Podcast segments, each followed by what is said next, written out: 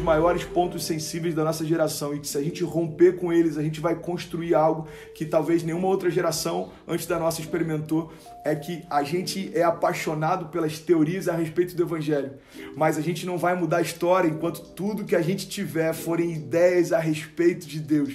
Eu lembro que eu estava numa conferência e tava todo mundo fotografando e filmando e não tenho nada contra isso. Eu sou um dos caras que mais usa as redes para isso. A gente está usando ela agora, inclusive.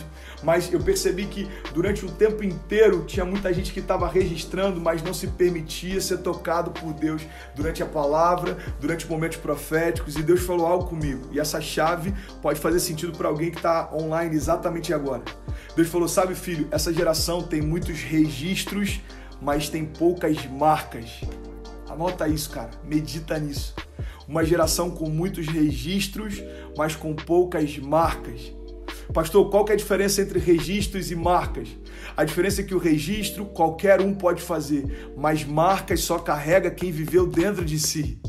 Então, se alguém falar sobre milagres, se alguém vier questionar um Deus que cura, eu tenho marcas a ponto de falar: ei, Deus continua curando porque eu fui curado no meu leito de hospital.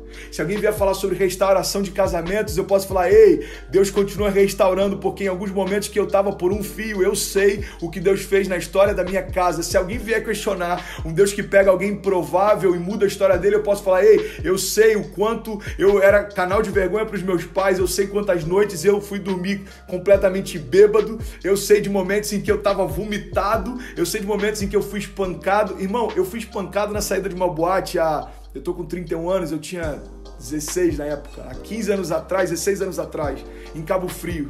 Agora, um cara que foi espancado na saída de uma boate está falando para 1.500 pessoas a respeito do que Deus pode fazer. Entenda isso.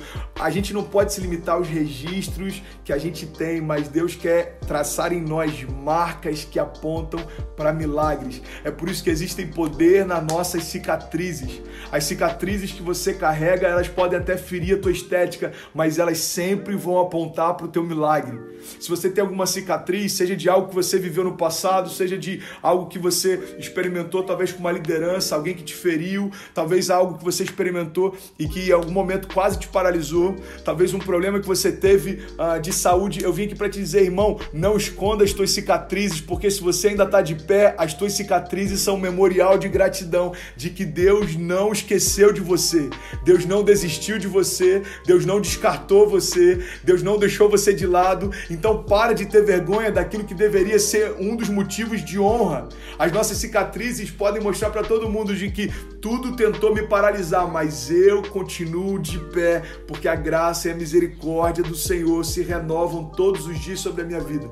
Eu quero compartilhar isso com você, essa é a chave da nossa live de hoje. Pare de reclamar do resultado de, de decisões que você não teve, de coisas que você deveria fazer e não fez. Uma fé passiva não muda histórias, uma fé passiva não restaura casamentos, uma fé passiva não muda a história de uma geração, uma fé passiva não muda a história de uma nação. Então a gente precisa entender que é muito mais do que a nossa teologia de internet. Deus quer transformar meninos em homens, e isso começa em você. Toda revolução coletiva é fruto de uma revolução individual. Deus quer mudar a história da nossa geração, cara.